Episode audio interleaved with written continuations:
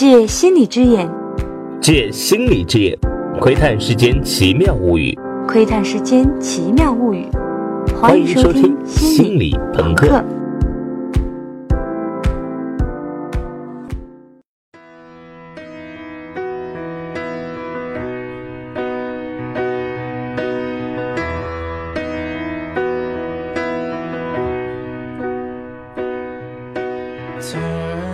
Hello，大家好，今天我们来聊一聊游戏什么时候会吞没掉这个现实世界。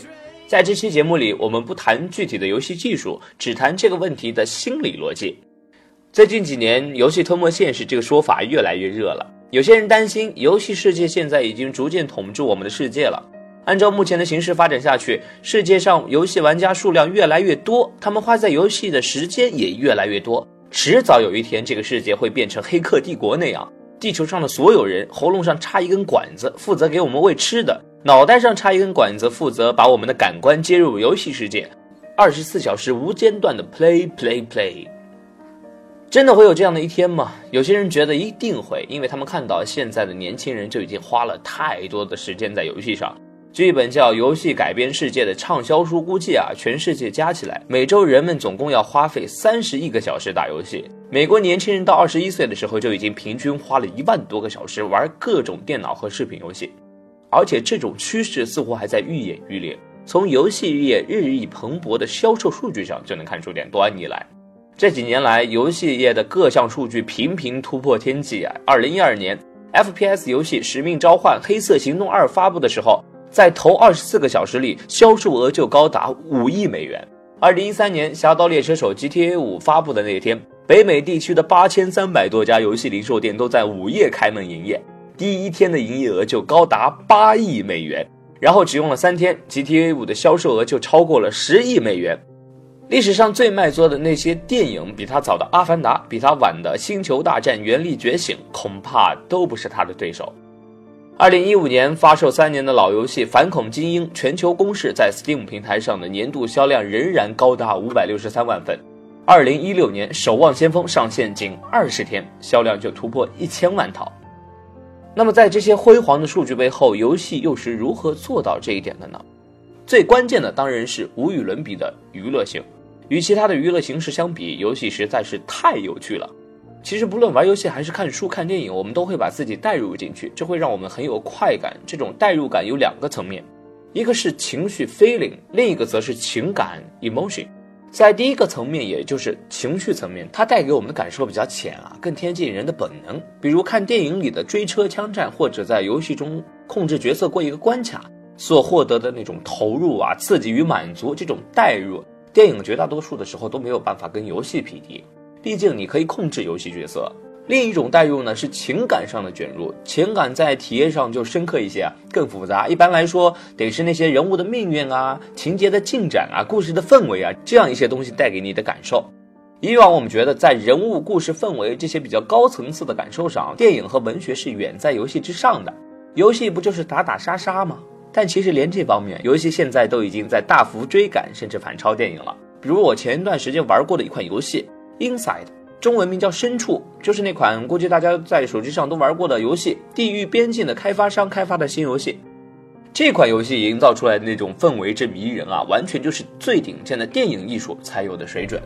所以我自己的感受是，现在游戏不论在情绪的卷入上，还是情感卷入上，都超过了制作规模在同档次的电影至少一个级别。最顶级的一部电影带给你的享受，可能一款差不多优秀的游戏就可以带给你了。况且游戏里还有一个杀手锏，那就是你随时都可以获得成就感。大部分优秀的游戏上手五分钟以内，你可能就已经杀了一些小杂兵，过了一些小关卡，成就感呢就已经源源不绝。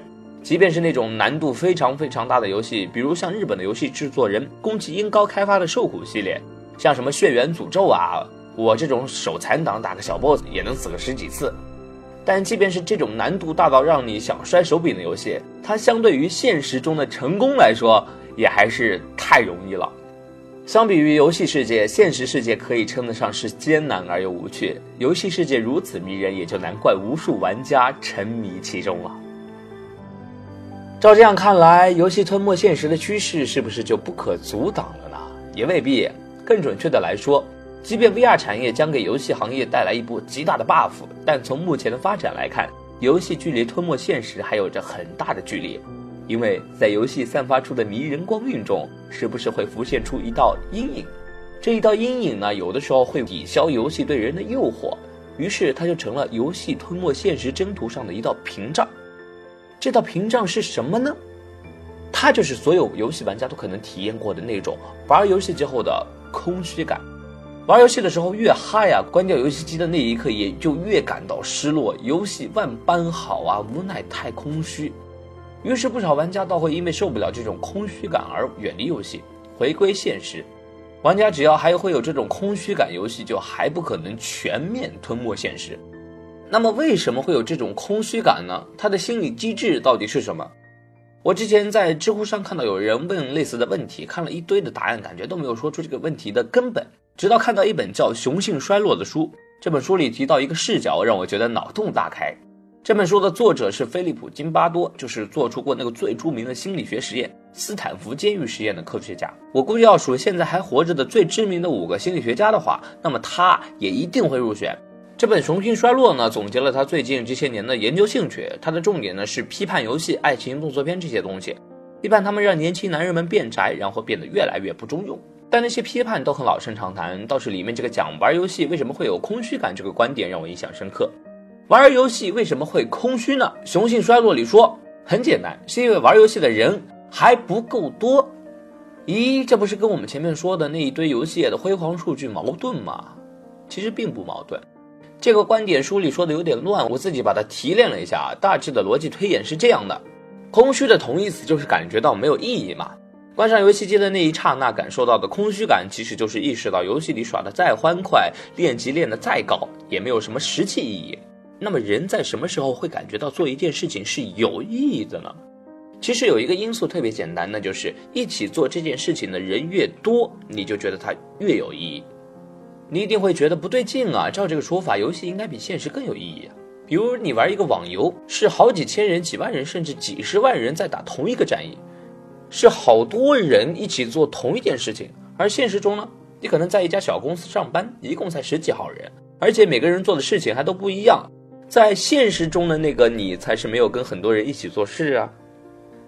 那为什么实际上是现实中那个孤零零的你做成一个事情？反而觉得很有意义，而在游戏里，你跟那么多人同呼吸共命运，却在内心深处觉得毫无价值呢？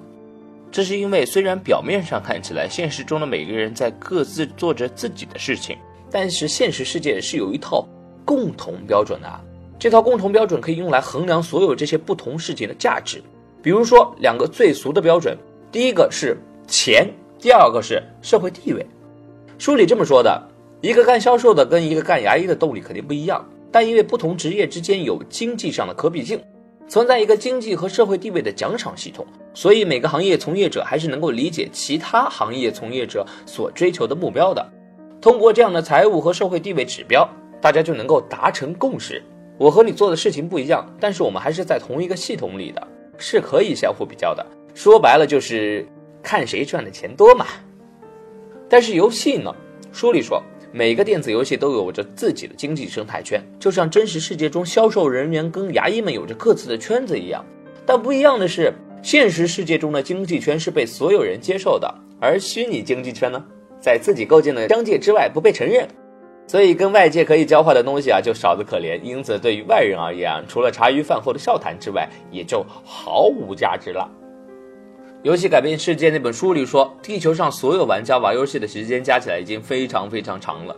但是刚才这个观点就看到了另一个侧面，那就是这些游戏时间实际上是不能够全部加起来的，他们实际上是一块一块分割开的。玩不同游戏的人，他们相互之间实际上是完全隔绝的。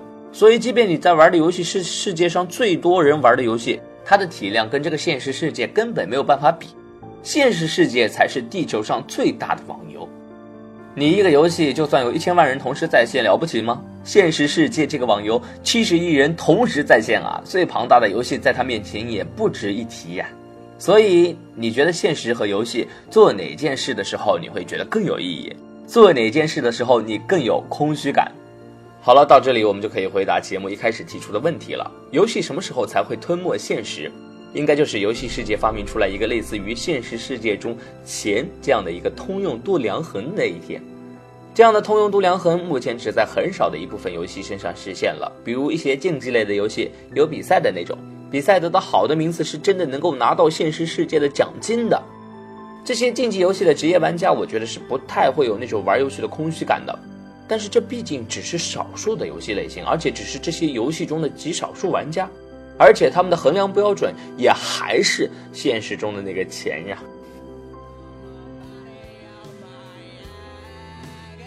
我不知道未来是不是真的会有那么一种通用游戏货币的出现，但一旦它被发明出来，那么整个游戏世界就被打通了。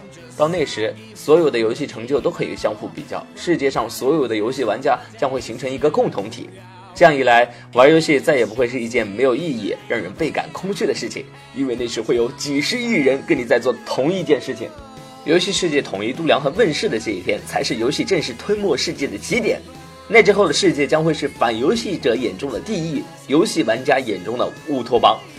提出这个脑洞的津巴多老爷子，也就是那本《雄性衰落》的作者，那时候如果还健在的话，那么他要担心的恐怕就不是游戏玩家是不是要 game over，而是这整个真实世界是不是要 game over 了。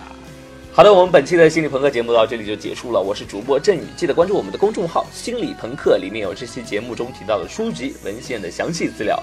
我们下期再见，拜拜。